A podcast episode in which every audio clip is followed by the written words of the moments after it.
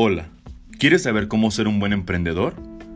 Primero que nada, analiza tu meta, tu iniciativa, tu decisión y tu creatividad. ¿Sabes cómo lograrlo? A continuación te daré consejos para hacerlo. Número 1.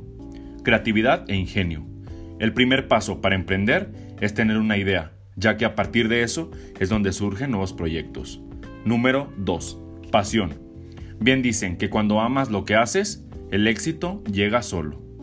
Número 3. Visión, es decir, aquellos logros y metas que desees lograr en tu empresa.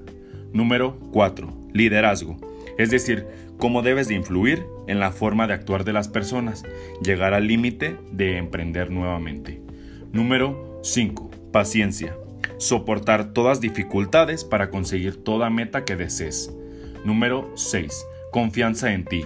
Tener la confianza de hacer y deshacer lo que quieras en tu empresa. Número 7. Responsabilidad.